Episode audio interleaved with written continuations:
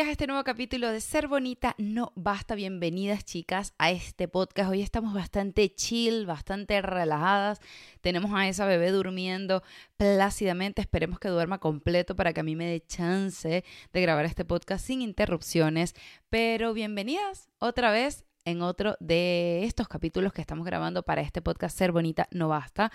Teníamos un tema planificado para hoy, pero yo creo que lo voy a cambiar así, sin mucho protocolo. Y vamos a hablar de la maternidad.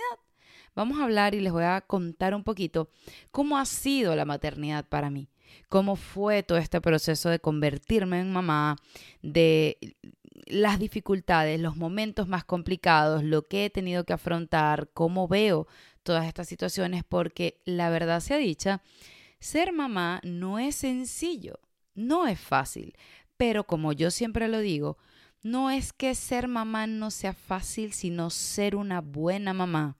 Es ahí en donde está el reto. Sobre todo porque nosotros como generación, o por lo menos hablo de mi generación, le ha tocado unos momentos y unos tiempos muy difíciles, muy distintos. Sobre todo si, eres, si, has emigrado de tu país, si te encuentras completamente sola en un país totalmente distinto, en donde no tienes una red de apoyo como normalmente pudiese ser si fueses mamá en el lugar en donde está toda tu familia, donde está tu mamá, tu papá, tus tíos, tus abuelos, tus primos. Es muy distinto enfrentarte a la maternidad estando en un país completamente sola. Pero sin embargo, Vamos a hablar un poquito acerca de eso. ¿Y por qué este tema decidí tocarlo? Porque siento que las redes sociales, por lo menos las redes sociales que yo manejo en mis cuentas, hay mucha inquietud de parte de la nueva generación en conocer un poco más acerca de la maternidad, en preguntar, en cuestionarse si de verdad están hechas para ser mamá, si están listas para ser mamá, si de verdad están en posición de tener uno o dos hijos o tener uno solo o no tener ninguno o incluso enaltecer muy bien la decisión de no quiero ser mamá. Tan simple como eso, cosa que en generaciones pasadas, imagínense, eso era una, como, como le dirían en mi país, una raya, una vergüenza para la familia que tú dijeras que yo no quiero formar una familia con hijos, yo no quiero ser mamá, y se te catalogaba como un bicho raro, ¿no? Como una mujer a la que le falta algo ahí, una pieza o un tornillo, porque esto no es normal, eh, esto es una deshonra.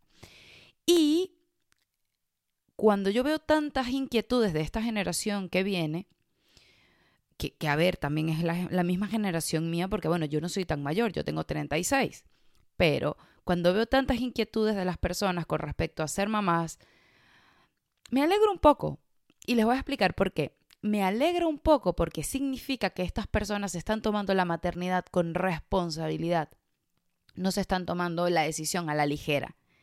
Y se están tomando esa decisión con cautela, haciendo todas las preguntas necesarias, investigando, haciendo todo ese análisis introspectivo tan importante para darle paso al hecho de convertirte en mamá. Las familias latinas, y lo digo con propiedad porque yo vengo de una, el hecho de ser madre es súper importante, pero se da como por hecho, ¿no? Si tú no eres mamá, o qué pasa, o no te has casado, o no tienes novio, en algunas familias es como una cosa que causa ruido y en vez de preguntarte por otras cosas, en vez de preguntarte si estás preparada, ya a partir de una edad es como, epa, y, los hijos y la familia, y qué pasa, y no te has metido en ese cuento, pero, ay, pues esta muchacha y pobrecita, y se va a quedar para vestir santos, ay, no, no sé qué, y mire, imagínate cuando tú estés vieja, y quién te va a cuidar. Actualmente, las generaciones se hacen preguntas porque saben que este proceso es un proceso importante. Traer un bebé al mundo no es algo que debería tomarse a la ligera, ni debería tomarse como algo intrínseco que la mujer tiene que pasar porque sí, por el hecho de ser mujer, porque es totalmente falso. Es totalmente falso inculcarle a la mujer la obligación de ser mamá y no inculcarle a la mujer esa ese crecimiento personal, ese conocimiento interno, ese saber realmente si estás en las condiciones para ser mamá, porque ser mamá no es irte al centro comercial y comprarte una camisa o comprarte un pantalón, ni siquiera adoptar a un perrito, porque si es verdad que no es lo ideal jamás en la vida, Pero sí es verdad que un perrito te lo podrá cuidar tu mamá, capaz se lo queda un familiar tuyo, hay muchísimas personas que, bueno, que lamentablemente no, no pueden seguir teniendo el perrito, en fin, esto es un ser humano, es la vida de una persona que viene a cambiar por completo todo lo que tú pensabas que era la vida. Y así es como lo veo y así como así es como lo he vivido yo. Yo desde siempre quise ser mamá, desde siempre. Para mí la parte profesional era importante, pero jamás era el motor que me impulsara a mí a seguir adelante. Mi motor principal siempre ha sido formar mi familia y yo tenía muy muy claro que yo quería ser mamá. Es más, cuando yo era joven, que no tenía, bueno, cuando yo era joven, cuando yo era más joven, que no tenía esposo ni nada, pues yo recuerdo que yo repetía siempre una frase. Yo repetí una frase y decía, Diosito bendice mi vientre para cuando yo sea mamá, para que yo pueda dar vida a, ese ser tan espectacular y, y especial que llegara en algún momento. Yo lo decretaba, pero a la perfección. Y bendice a ese hombre que va a ser el papá de hija. Porque si es verdad que yo jamás en la vida me planteé tener hijos con cualquiera. O sea, aunque yo quería ser mamá desde siempre, yo tenía como muy estructurada en mi cabeza lo que yo quería. Yo quería la historia convencional. Yo quería el matrimonio, el noviazgo, el matrimonio, em, eh, formar un hogar, formar una casa y traer a ese bebé conscientemente en una decisión plena, pensada, sin sorpresas, a que formara parte de esta familia y que yo pudiese tener, mi esposo pudiese tener y nosotros como familia pudiésemos tener las condiciones para poder recibir a ese bebé. Entonces yo desde siempre quise ser mamá, siempre. Eso no fue nunca una discusión dentro de mí como que será que sí, será que no, no sé qué. Muchachas, ustedes dirán que no, pero para las personas que quieren ser mamá, yo no sé si a ustedes les ha pasado, pero hay un periodo de tiempo. A mí me dio como a los 20 largos, en donde sientes como una necesidad y ves niños por todos lados y te da una cosa como, Dios mío, quiero ser mamá, necesito ser mamá. Yo no sé si ese llamado de la naturaleza les pasa a todas, me pasó a mí nada más, les pasa cuando son más... Déjenmelo en los comentarios si les ha pasado, pero a mí me pasó cuando ya yo tenía 20 largos, llegando a los 30, que era como que, wow, o sea, ¿cuándo voy a ser mamá? Era como si algo dentro de mí me dijera, pero algo como biológico, no crean que era mm, algo como mental, no, en mi caso era así, era como que, no sé, el llamado a la naturaleza, como le digo yo, ¿no? Pero tuve la gran suerte de que en mi caso todo se dio como lo tenía planificado. Había conseguido al amor de mi vida, había formado mi gran familia, me había mudado de mi país a un país que me brindaba todas las condiciones para yo poder traer a una vida al mundo. Y estábamos muy bien, muy, muy bien. Y decidimos eh, quedar embarazados, tener a la bebé. Yo quedé embarazada tuve un primer intento, o sea, empezamos a buscarlo, pero conscientemente, conscientemente, sin ningún tipo de protección. Yo llevaba los días, porque, ajá, cuando, entonces uno se vuelve psicótico, ¿no? Yo llevaba los días y yo, perfecto, y yo, bueno, mira, esto va a ser un tiro al, al piso. Yo siempre he sido una persona muy regular con respecto al periodo. A mí el periodo siempre me viene los mismos días, la misma cantidad de días, desde siempre. Cuando yo tengo un retraso es porque algo pasó, no es para nada normal en mí, Y decidimos que, bueno, perfecto, es el momento, vamos a tener bebés, vamos a buscar bebés. Y yo pensaba que la fórmula era perfecta. Tengo relaciones íntimas con mi esposo, tengo un bebé, así, y ojo, yo me conozco todo el proceso, pero en mi caso nosotros empezamos literalmente a estar juntos todos los días, todos los días. No hubo ni un solo día de ese mes en donde él y yo no estuviésemos juntos buscando nuestro bebé preciado. Resulta que cuando yo se culmine ese mes, que me viene, eh, me tiene que venir el periodo, el periodo no viene.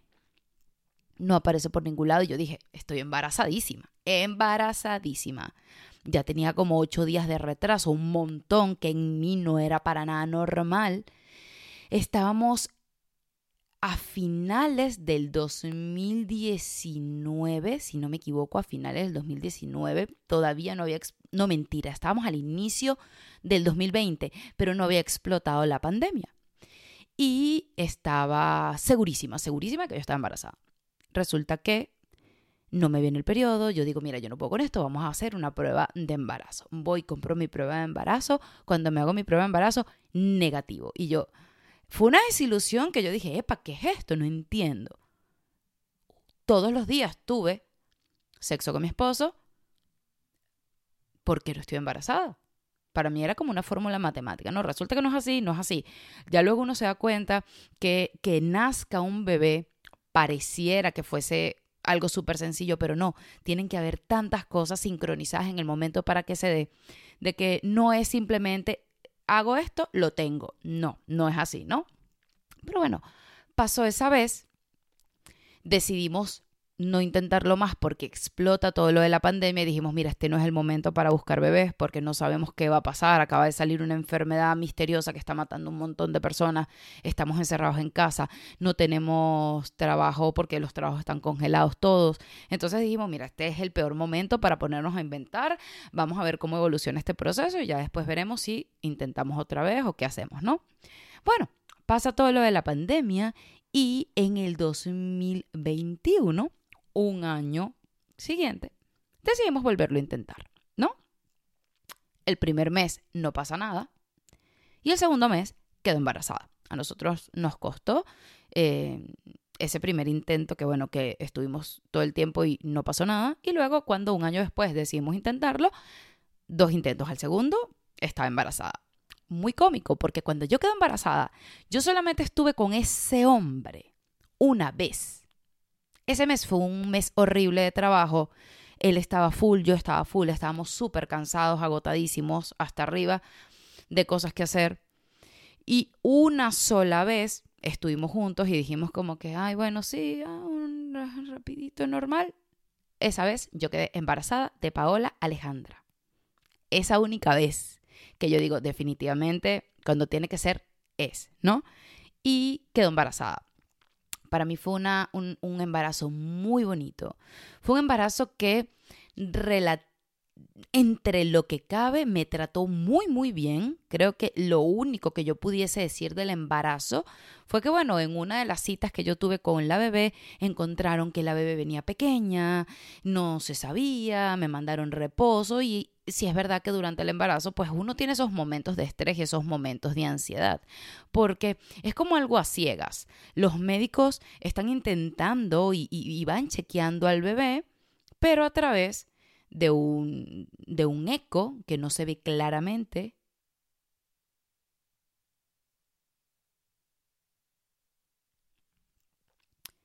que no se ve claramente y que no sabes exactamente, eh, no sabes a ciencia cierta, ¿no? Tienes como estimados. Bueno, de aquí a aquí lo, lo vamos viendo como por promedios, pero en cuestiones generales mi embarazo fue maravilloso. Yo de verdad habré vomitado como una o dos veces. Yo me sentía súper bien, no tuve ningún tipo de complicación ligada al embarazo. Yo estaba feliz, súper, súper feliz y con una ilusión enorme. Y cuando me entero que es niña, pues nosotros no teníamos previsto si queríamos niña o niño. Las dos opciones nos encantaban por igual, pero que fuese niña para nosotros fue, fue maravilloso, fue perfecto. Y aparte de eso, yo tuve la gran suerte de que tuve un hombre muy presente durante todo el embarazo un hombre que siempre estuvo pendiente, que siempre quería saber más, que yo le decía, mira, si no puedes ir a una cita con el doctor, no, no, yo tengo que ir a cada una de las citas, esa es mi bebé, o sea, de verdad era un hombre súper, súper presente, cosa que era lo que yo soñaba, porque no fue algo que yo tuve siendo niña, ¿no? Entonces, tener a ese papá que estaba tan emocionado, tan ilusionado, hizo que mi embarazo fuese maravilloso. Pero resulta que, bueno, yo me preparé muy bien para tener a la bebé, muy, muy bien. No solamente empecé a estudiar todo lo que tenía que estudiar, me, casi que me sacó un posgrado de lactancia materna porque yo quería dar lactancia materna, pero sin embargo yo no estaba ligada con absolutamente nada. Yo quería un parto natural, pero si tenía que ser cesárea, yo no tenía ningún problema. Yo quería dar el pecho, pero si no podía dar pecho, yo no tenía ningún problema. Yo lo que quería era darle lo mejor a mi bebé. Eso era lo que yo tenía claro. Y muchas personas me preguntan, Valeria, pero ¿cómo sabías que, estaba, que estabas lista? ¿Cómo sabías que estabas preparada? En nuestro caso, yo tenía una relación estable, estaba casada con mi esposo, nos iba increíblemente bien en nuestro matrimonio. Aparte de eso, ambos teníamos trabajo fijo. Nosotros nos habíamos mudado para acá, para Guadalajara, porque era mm, un apartamento mucho más grande y pagábamos mucho menos, así que todo estaba súper, súper bien planificado. Habíamos tenido a Berlín, que era nuestro perrito, y eh, nosotros queríamos que así fuese el plan. El perrito antes, un año antes por lo menos, de que llegara la bebé, y tal cual así fue. Y aparte de eso, emocionalmente yo me sentía en un muy buen lugar, que eso es lo más importante. Tú puedes tener absolutamente todos los parámetros llenos, pero si no te sientes listo emocionalmente, pues es difícil afrontar esa situación. ¿Por qué? Porque el embarazo, mujeres, y el embarazo es un, juego de tontos a comparación del posparto. Es una, es una etapa retadora Llega a tu vida lo más hermoso que existe, que es tu bebé. Te cambia por completo. Si alguna vio Crepúsculo, esta saga de películas de los vampiros y todo eso, y les encanta, a mí me encanta, no me importa que la gente me critique, a mí me encanta esa saga, pero con todo mi corazón. En la película hay, hay algo en donde se llama, si ustedes están en conocimiento o la vieron o les gusta, imprimación. La imprimación es que los lobos de esta película explicaban que ah, ellos nacían teniendo como un alma gemela, por decirlo de alguna forma. Y cuando se encontraban con esa persona, sufrían algo que se llamaba imprimación. Lo que pasa es que si no han visto la película es muy difícil de explicar. Pongo el ejemplo porque es perfecto, pero si has visto la película. Y era simplemente que no hay explicación. Que en el momento en que tú ves a ese ser humano o a ese ser vivo, todo cambia, todo se transforma. Y si es verdad que suena muy romántico, esto no es algo que le pasa a la gente en el primer momento que ve al bebé. Hay algunas mamás que así, hay algunas mamás que les pasa incluso antes, cuando están embarazadas. Hay algunas mamás que crean ese nexo y ese vínculo después, cuando ya tienen el bebé en brazos y con los meses de tener ese contacto directo con él. Pero yo sí sentí todo eso cuando la tenía en mis brazos y definitivamente la vida te cambia. La vida te cambia porque para mí, siempre se los digo por, por, por Instagram cuando me hacen preguntas acerca de ese tema, yo nací para ser la mamá de Paola.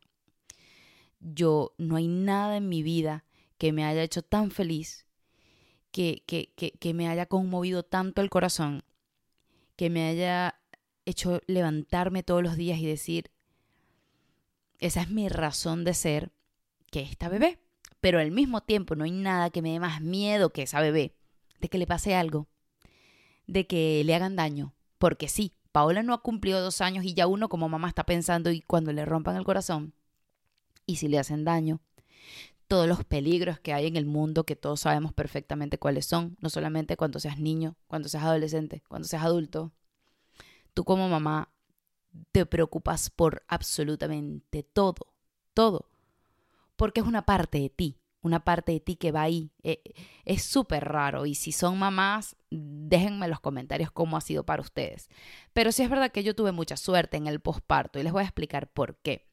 No todo el mundo tiene lo que tuve yo y yo me siento muy agradecida y capaz eso tiene que ver mucho en cómo yo he afrontado la maternidad. Para mí la maternidad no ha sido para nada difícil, ni ha sido para nada complicada, ni ha sido durísima y me perdí en el proceso. No, no, no, no, para nada yo sabía muy bien y me había preparado muy bien para las cosas que iba a enfrentar. Yo sabía que iba a enfrentar unas fluctuaciones hormonales que me podían hacer más propensa a sufrir una depresión postparto, los baby blues, que son completamente normales, los baby blues y esas fluctuaciones de hormonas son completamente normales en el embarazo, ¿ok? Pero después de que esos baby blues pasan, baby blues son como un periodo de tiempo, de días, en donde tú te sientes triste, lloras sin razón, en donde no te hallas, y eso está contemplado, es algo fisiológico, no es, no es tu cabeza que te está volviendo loca, no, no, no, es por esa fluctuación hormonal. ¿Qué pasa con la depresión postparto? Es cuando esos baby blues se extienden más de lo que deberían ser, que son unos pocos días. Cuando ya han pasado varias, varias semanas y te sigues sintiendo ahí, en ese pozo, por decirlo de alguna forma, pues es importante buscar ayuda. Pero yo ya sabía que por esas fluctuaciones hormonales eso era algo que era probable que pasara o no probable que pasara, porque no, no es que quiero normalizar la depresión postparto, ¿no? Porque hay personas que la tienen, pero hay personas que en la vida han sufrido de eso.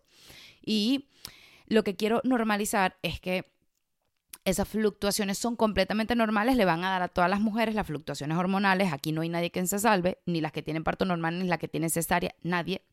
Si das lactancia materna, también esas fluctuaciones van a existir ahí.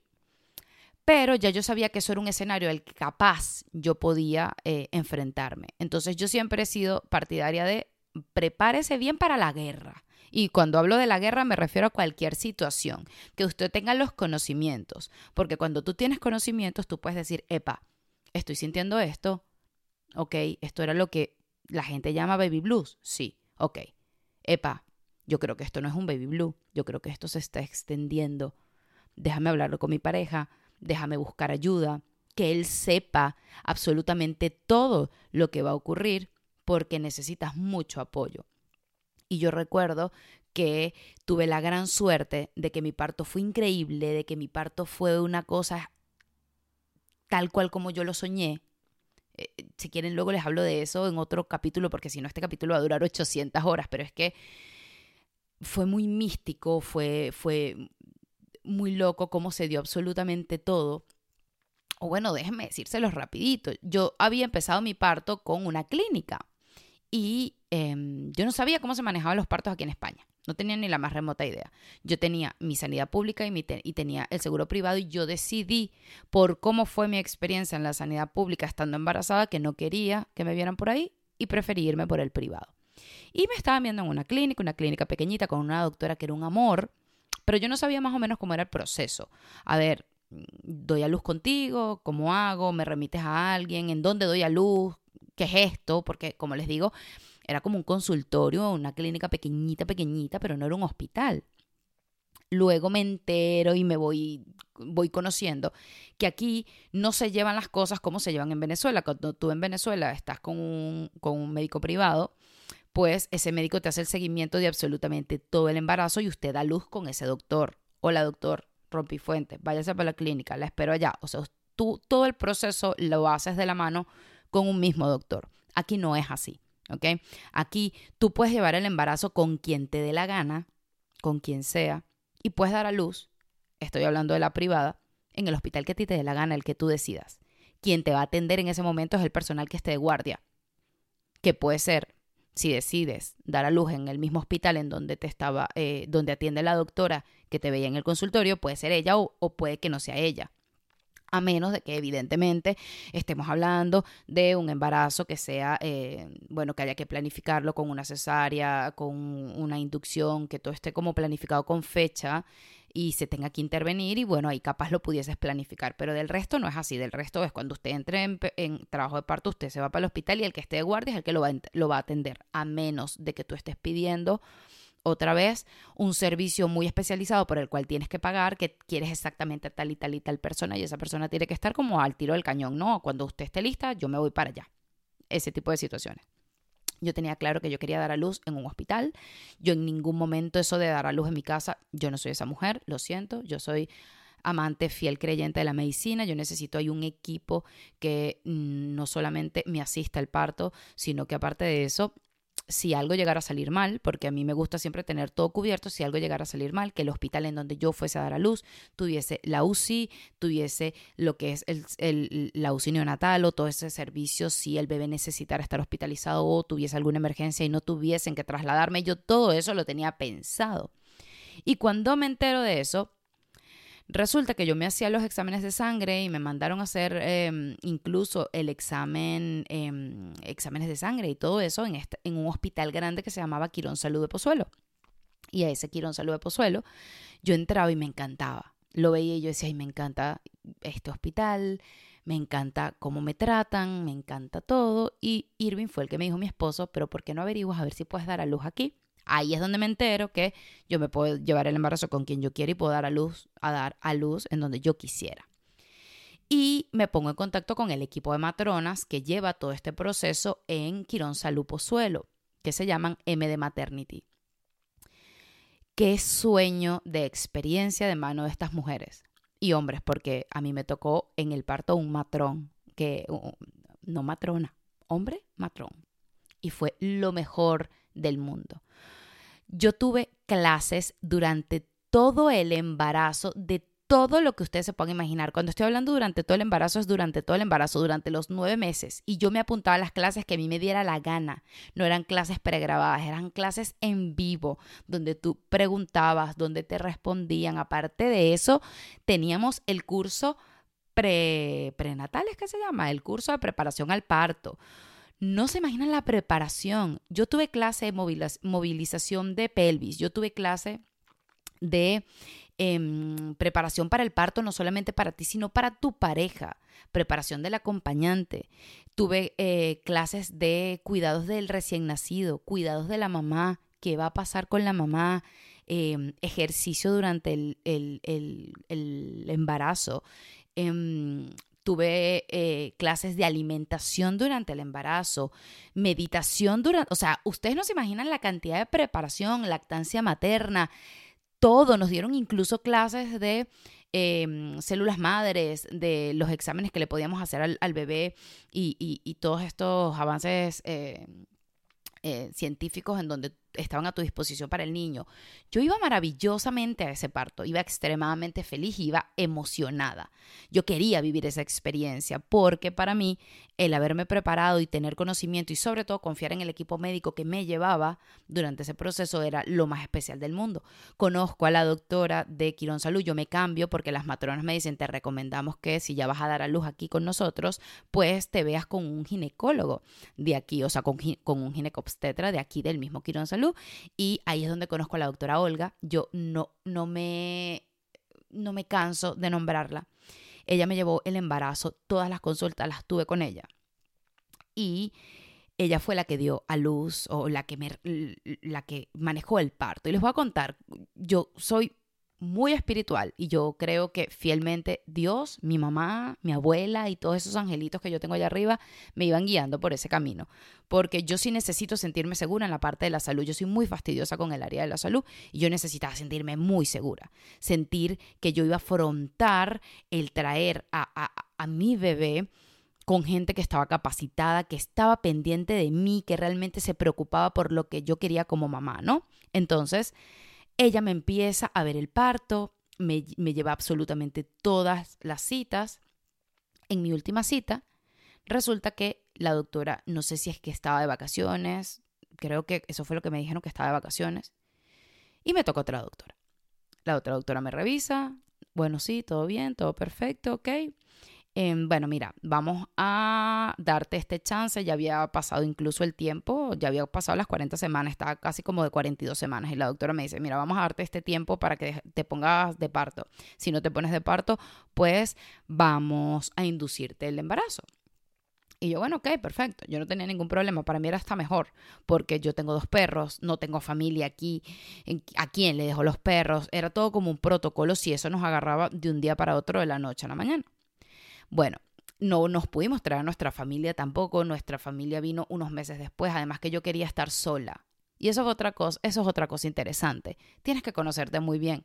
Yo quería estar completamente sola con mi esposo, con mi bebé y mis dos perros. Yo no quería a nadie más al inicio de eh, el embarazo. Hay muchísimas personas que me dicen, Valeria, pero es que eso es una locura. No, no, no, no, no. Y ahí es donde ustedes se tienen que conocer bien. Yo me conozco muy bien y yo sabía exactamente lo que yo necesitaba. Yo se lo comuniqué a mi esposo y él estuvo 100% de acuerdo. Yo no quiero amigos, yo no quiero eh, Pepita, yo no quiero abuelita, yo no quiero familia, yo no quiero a nadie. Yo quiero vivir los primeros momentos con mi bebé, nosotros dos, tú y yo que creamos ese nexo, que disfrutemos al máximo, que, que vivamos la experiencia como se tenga que vivir tú y yo. Aquí en España, gracias a Dios, los dos estábamos de permiso de maternidad y de paternidad, así que no teníamos que preocuparnos porque, ay, es que alguien tiene que salir a trabajar. No, no, no, no. Nosotros íbamos a estar cuatro meses completitos con nuestra bebé, sin ningún tipo de problema. Mi suegra viene cuando la bebé tiene ya tres meses y medio. Pero yo quería eso así. No me importaba nada. Y mi esposo Como que yo se lo dije, o sea, yo no sé cómo me voy a sentir, yo no quiero estar preocupándome por nadie más, yo quiero estar en mi casa, bajo mis normas, con mis reglas, con mi relación contigo, hacer todo a mi ritmo contigo y no quiero a nadie más aquí. Y él, bueno, perfecto, y así fue. Y qué gran acierto y qué gran maravilla. Y si yo volviese a nacer, lo haría mil veces así, pero ojo, esa soy yo, Valeria. Conozco mil personas que se hubiesen sentido muchísimo mejor con apoyo, con mamá, con papá, con abuelo, con tío, con quien sea. Si es verdad que si yo hubiese tenido a mi mamá viva, lo más seguro es que capaz mi mamá hubiese estado aquí, lo más seguro, capaz no, lo más seguro, mi mamá iba a estar al lado mío, ¿no? En todo este proceso. Pero como lo bebí, fue maravilloso y fue perfecto para mí. Y resulta que el día del parto voy, no me puse de parto esa noche, voy, me hacen la inducción y yo como que, bueno, nada, mi doctora está de vacaciones. ¿Quién sabe quién carrizo me va a atender a mí este parto? Gracias a Dios, como yo tuve clases durante todo el año con este grupo que llevaban las matronas de, de, de MD Maternity, yo conocía a todas las del equipo porque ellas te daban clases. Entonces era un trato más cercano. Las seguía por las redes sociales, ellas daban tips, mostraban todo. A mí me dieron incluso tour el tour completo de cómo era la habitación, cómo iba a ser el proceso del parto todo antes de yo siquiera, o sea, estar cerca de dar a luz, ¿no? Y me toca el matrón del equipo. Y yo, maravilloso, se llama Juan Carlos, otro angelito del cielo, de la forma tan maravillosa como llevó mi parto y trajo a Paula al mundo. Mucha gente me pregunta que si me daba pena, para nada. Mis ginecólogos todos han sido hombres. Aquí en España es que mis ginecólogos son mujeres, pero yo nunca he tenido ningún tipo de problema con eso. Y él era súper delicado, súper cuidadoso, súper respetuoso. Es que no tengo absolutamente nada que decir. De repente, me están haciendo todo el proceso, están viendo, no sé qué, me hacen todo el proceso de la inducción y me van a pasar a paritorio. A paritorio es como que el área en donde tú vas a parir. O sea, todo el proceso lo vives en la habitación. Ya cuando usted está dilatada o cuando ya te van a poner la epidural, todo eso, usted pasa a paritorio. Que en paritorio, por lo menos en mi caso, era una habitación gigantesca con todos los equipos, preciosísima, ¿no? Con todo lo que yo pudiese necesitar para ese momento. Resulta que de repente, bueno, me están poniendo la epidural, la epidural no me agarró, ay Dios mío, no sé qué, como les digo, yo luego les hago como que un podcast si ustedes quieren de todo lo que fue la experiencia del parto, no, pero todo ese proceso, no sé qué, y cuando veo como que bueno, a ver, ya yo sabía quién era el, matrón y yo tenía entendido que, el parto me lo, lo hacía el, la matrona, ¿no? Y que el ginecólogo intervenía si era necesario o si pasaba algo, pero del resto lo llevaban los matrones, y, o sea, el equipo de matronas, pues. Aquí no es como en Venezuela. En Venezuela el, parto lo lleva el ginecólogo, el ginecobstetra. Aquí no, aquí si es un parto normal y si no hay ningún problema, las llevan las matronas y si pasa algo o necesitamos una ayuda extra, pues llega el ginecólogo. Resulta que, bueno, nada, me están arreglando, no sé qué, todo bien, la, anestesia eh, me la estaban poniendo, la epidural, todo perfecto. Y resulta que entra la doctora que estaba de guardia para ver cómo estaba, simplemente para revisar y cuando yo veo a esa mujer entrando por la habitación, adivinen quién era, la doctora que a mí me había llevado absolutamente todo el parto, que no me vio la última cita porque estaba supuestamente de vacaciones y que por casualidad de la vida de Dios, de los astros, ella era la que iba a atender el parto de Paola. Cuando yo vi a esa mujer, yo dije, o sea, Dios, esto es Dios y nadie más. O sea, ¿qué posibilidades había de esto? De que el viernes ella estaba o no estaba disponible para consultas y que el lunes, que es cuando a mí me inducen el parto, ella es la que está de guardia y ella es la que atiende el parto después de haber atendido todo mi embarazo.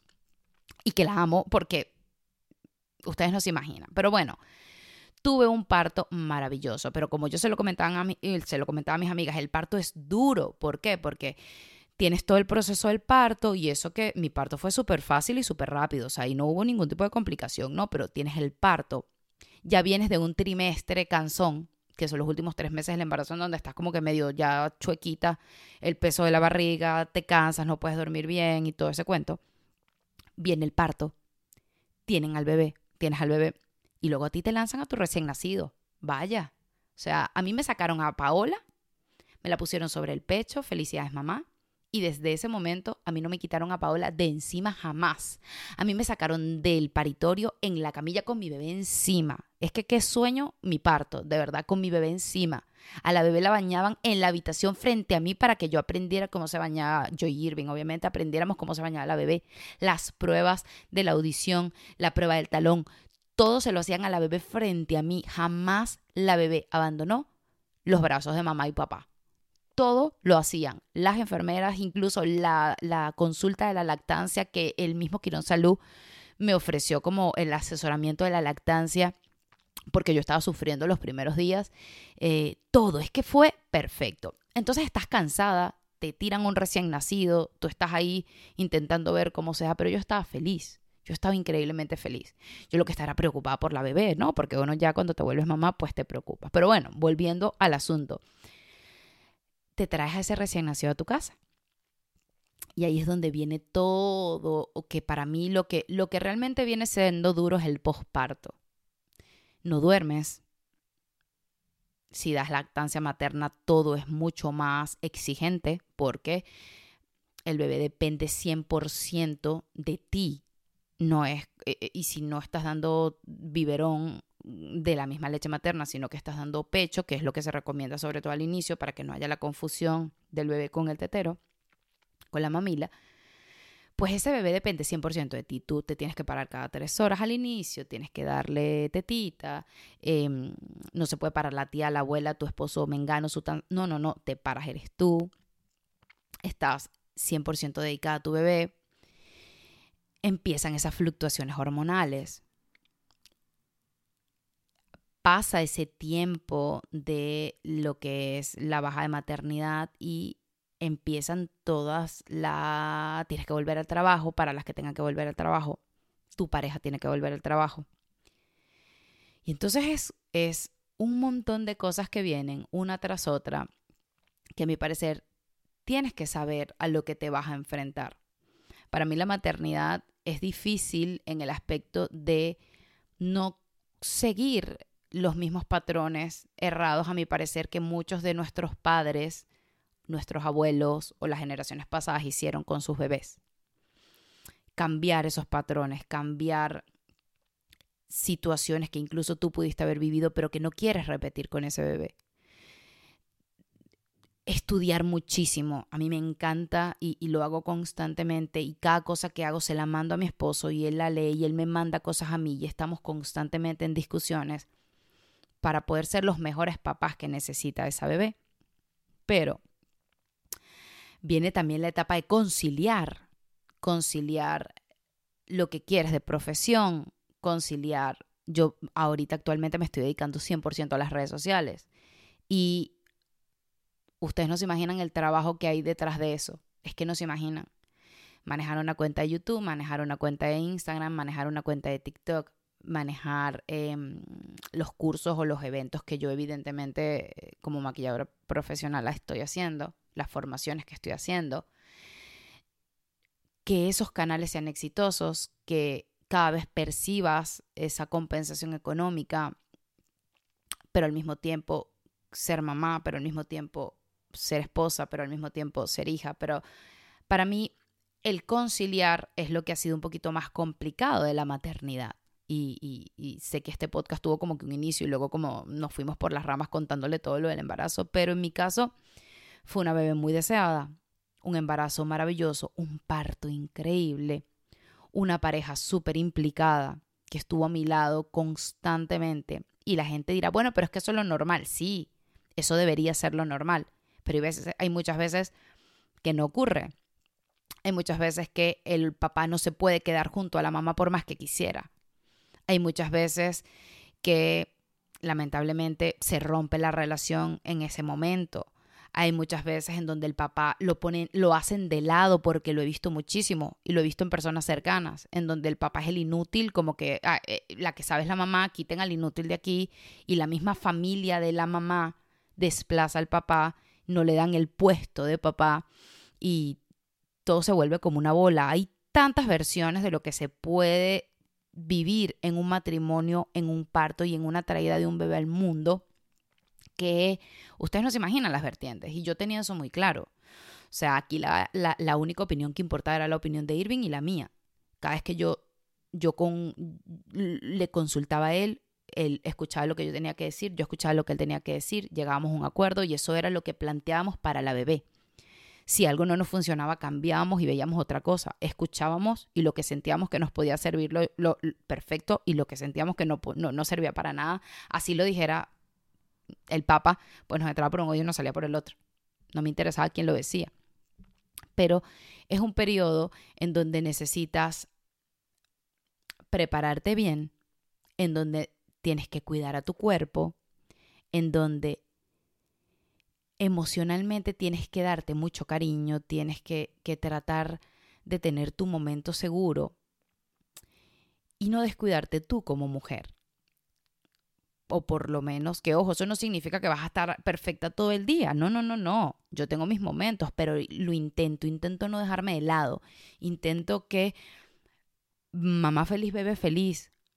Así como yo quiero todo lo mejor para Paola para poder dárselo, necesito estar bien yo. Entonces, tratando de unir todo lo que les estoy diciendo, es una situación, traer un bebé al mundo es lo más bonito que existe. Yo veo a esa bebé y es como cómo viví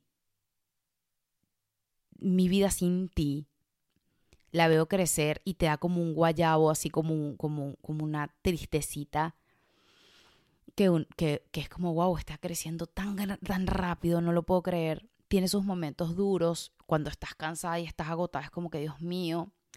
Irving y yo decidimos afianzar muchísimo la comunicación porque sabíamos que iba a ser muy necesaria la comunicación yo sabía que iba a tener momentos en donde yo me despertaba a darle pecho a la bebé y lo veía durmiendo y era como que, o sea, lo veía durmiendo, no, ese era nuestro acuerdo, mi amor, duerme tú para que cuando a mí me toque dormir tú te despiertes y te ocupes de la bebé esas tres horas y nos pudiésemos turnar, eso era lo que hacíamos nosotros dos. Pero yo le decía a mis amigas, es inevitable, porque entonces te levantas en la madrugada, lo ves a él durmiendo y dices como que, y soy, yo me estoy levantando aquí, tengo sueño, todo lo estoy haciendo yo, no sé qué. Pero eso es un discurso que ya yo sabía que yo me iba a poder enfrentar a eso, porque había estudiado mucho todo lo que, lo que, lo que pasaba por la mente de, de una mujer, todo este proceso de las hormonas. Y respirar profundo y ya luego me daba cuenta como que sí, esto definitivamente es el cansancio, son las hormonas, es todo, todo lo que hay alrededor. Entonces, bueno, para esas personas que lo piensan, para esas personas que no saben si tener o no tener un hijo, para esas personas que dicen como que la gente dice que es una cosa horrorosa, yo no estoy de acuerdo con eso. Y eso recuerdo que nos lo decía la jefa de las matronas, que ella decía, cuando yo recibo a las mamás que van a dar a luz, las mamás siempre vienen con un miedo, con tantas historias horribles que pasan en los partos. ¿Y por qué no hablamos de las historias bonitas? ¿Y por qué no hablamos de lo que vas a vivir, de la maravillosa experiencia? Que sí, que hay momentos difíciles en algunos casos, que bueno, hay cosas que salen mal en algunos partos, pero es que no es la mayoría. Hay un, al contrario, tú deberías llegar feliz al parto porque va a ser una cosa increíble lo que vas a vivir. Y de esa misma forma, creo que se tiene que em, pensar muy bien lo que es la maternidad, ¿no? pensar muy bien qué es importante para ti, conocerte muy bien, conocer si esa pareja realmente con la que estás es una persona con la que quieres tener hijos, hablar las cosas sin ningún tipo de pelos en la lengua. Tú quieres tener hijos, ¿cuántos hijos quieres tener? ¿Y qué pasa si esto le ocurre al niño? ¿Qué harías tú? Ok, ¿y qué haría yo? Mm, ah, bueno, pero tú quieres que tu mamá esté aquí, pero yo quiero vivir este proceso sola no con mi suegra, por ponerles un ejemplo, ¿no? Porque mi suegra es una santa. Yo en eso no tenía ningún problema. Preguntarle a la persona, ¿tú quieres dos hijos, tres hijos, cinco hijos? No, yo quiero uno solo. No, pero yo quiero dos o tres. Mira, yo no me siento preparada para tener hijos. O capaz es el mismo hombre que te dice, no, mira, yo ahorita no me siento preparada por esto y por esto. La comunicación es demasiado importante. Y eso es lo primero que hay que hacer antes de dar el, eh, eh, de intentar o de traer una vida al mundo. Cuando usted trae una vida al mundo, por lo menos en mi caso es la cosa más increíble del mundo porque Paola para colmo es una mujer, una niña maravillosa, pero siempre va a ser un poquito más complicado, evidentemente. Siempre, como les dije, aumenta los miedos, esa niña necesita que le cubras su parte emocional, que le cubras su parte económica, que como familia le des estabilidad, que no repitas esos patrones enfermizos que pudiste haber tenido en tu familia o en la familia de tu esposo o en la misma sociedad o que tú misma lo desarrolles desde cero. Necesitas, a mi parecer, mucha implicación. Necesitas ser una buena mamá. Necesitas, necesitas ser un buen papá. Necesitas que ese niño sea feliz en ese hogar. Y para poder hacer eso hay que conocerse muy bien, hay que saber a lo que vas a entrar, no, no llegar de la nada como que, ups, quedé embarazada, ups, no tengo dinero, ups, no sé quién es el papá del niño, ups, em, y ahora cómo hago. Entonces maltrato al niño porque me siento completamente insatisfecha con mi vida. Traer un niño al mundo es algo muy importante. Creo que es una de las, no sé, de las decisiones más difíciles por la responsabilidad que conlleva porque les recuerdo que Putin tiene una mamá, que Hitler tuvo una mamá, que cualquier persona que ustedes puedan decir como que, uy, Dios mío, ¿en qué momento se torció ese niño? ¿En qué momento se torció esa persona? Tuvieron una familia, tuvieron una mamá e increíblemente muchas de esas situaciones que pasan en ese tipo de personas, algo existe en la niñez y es tu responsabilidad crear a un niño feliz y darle absolutamente todo lo que ese niño necesita. Es una tarea demandante, es una tarea en donde estás cansada, en donde todo depende de mamá y papá, que ese niño coma bien, que ese niño aprenda, que ese niño se sepa relacionar, que ese niño sea educado, que ese niño tenga modales que ese niño haga deporte, que cuide su cuerpo, que lo protejas tú de los peligros. Es agotador cuando te pones a pensarlo. Pero yo, desde mi punto de vista, desde mi experiencia, les digo que no hay nada más gratificante. No hay nada más gratificante. Yo puedo dejar de dormir una semana entera, pero yo veo esos ojitos que me dicen mami, que, que me pone la manito y me hace así y, se me queda viendo a los ojos fijos mientras yo le doy pecho porque yo todavía amamanto a Paola. Y siempre pienso, ¿cómo hice yo para vivir sin esta bebé?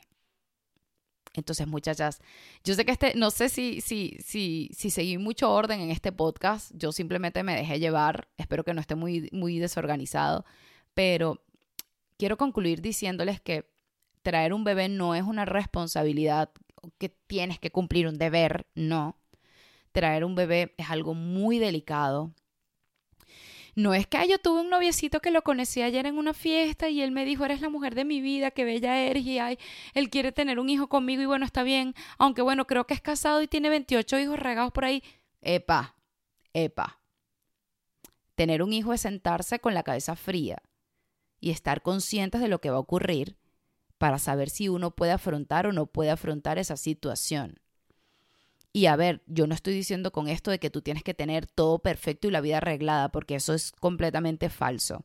Es más, puedes tener toda la vida arreglada y mañana o el mes que viene se te desarregla la vida. Aquí no hay nada, nada fijo. Pero que tú mentalmente, primero tienes unas capacidades básicas, obviamente, para poder recibir ese bebé. Porque si, por ejemplo, eres una persona que es un homeless, un refugiado, que no tienes hogar, que vives debajo de un puente, ¿cómo vas a salir embarazada? No, o sea, son cosas básicas y de sentido común. Pero más allá de eso, si tú tienes la estabilidad mental, si sabes lo que viene y si te preparas, va a ser más sencillo poder afrontar esas situaciones. Vas a decir, ah, mira, el bebé llora porque está pasando por un brote de crecimiento.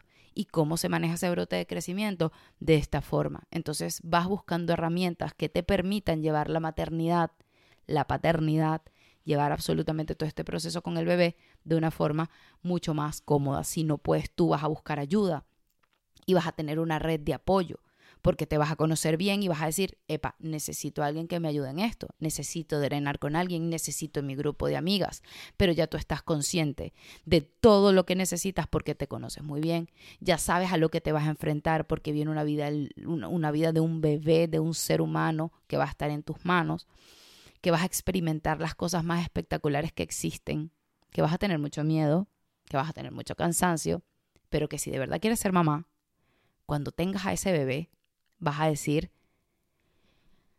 ok, ya sé por qué vine a este mundo y ya sé lo que significa amar de verdad y ya sé lo que significa de verdad. La vida te cambia, la visión de todo te cambia y todo torna un significado, o todo cobra, mejor dicho, un significado totalmente distinto.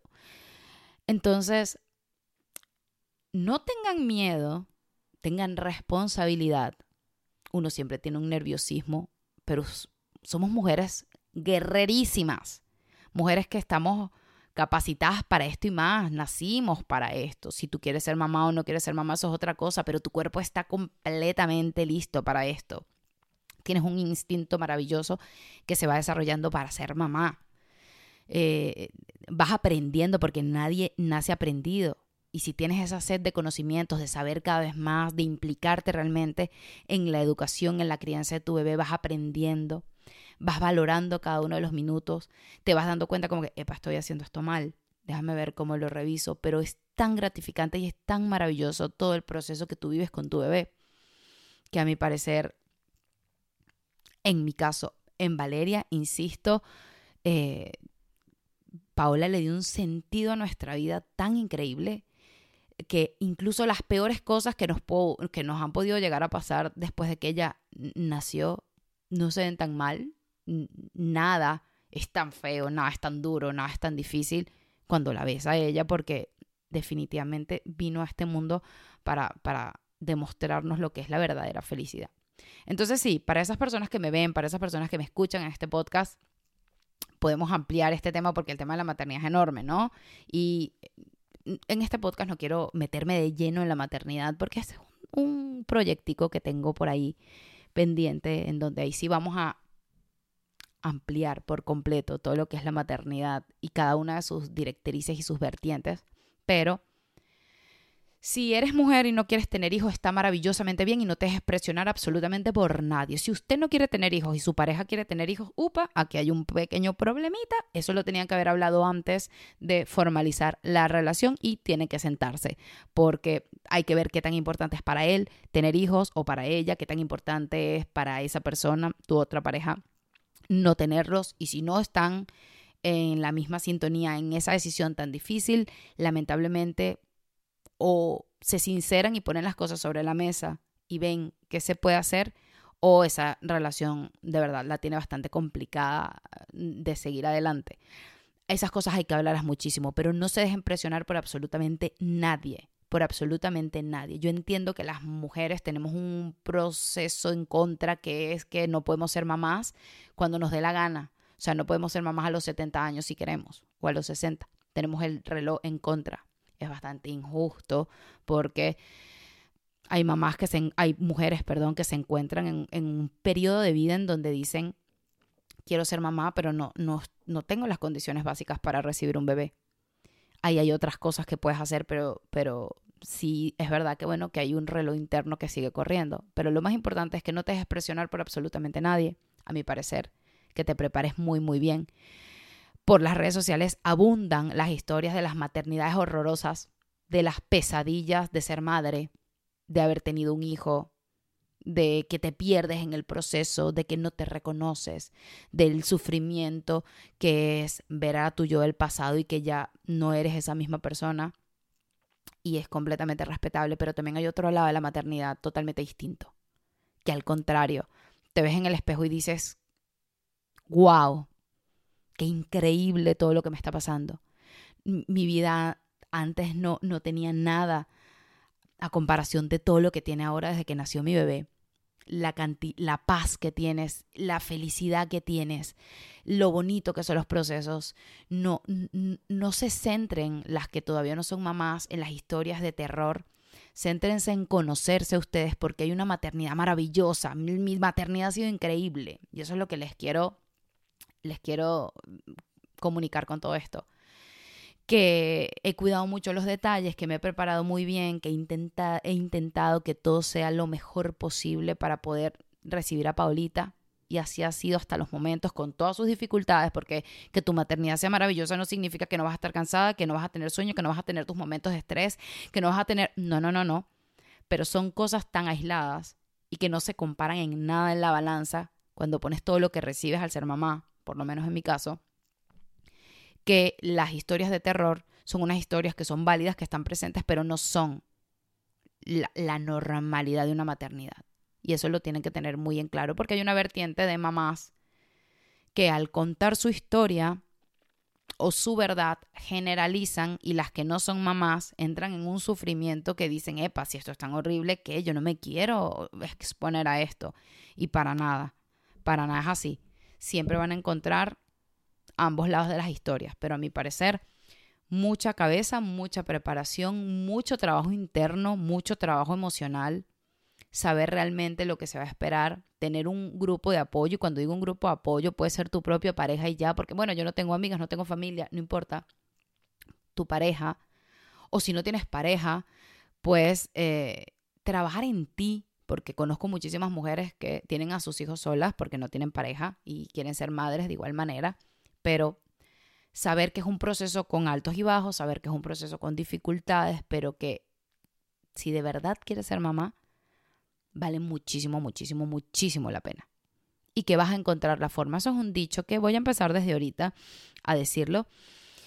Hay un dicho que a mí me encanta y que es como una máxima en mi vida, que es una mujer inteligente siempre encuentra la forma. Yo no sé si se los dije en algún momento, pero sí, una mujer inteligente siempre encuentra la forma.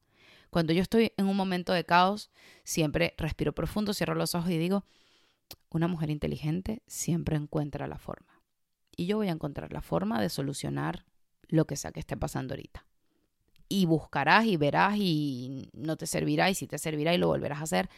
Pero si de verdad quieren ser mamás, vivan su experiencia, vivan esto tan increíble, este milagrito de la vida que es traer un bebé al mundo y que les aseguro que si de verdad el deseo de ustedes es ser madres, y hacen las cosas con, con, con toda la lógica, con todo el corazón, con todos los conocimientos que necesiten, preparándose para ese gran momento, estudiando muchísimo para, para poder darle a ese bebé lo mejor que, que existe.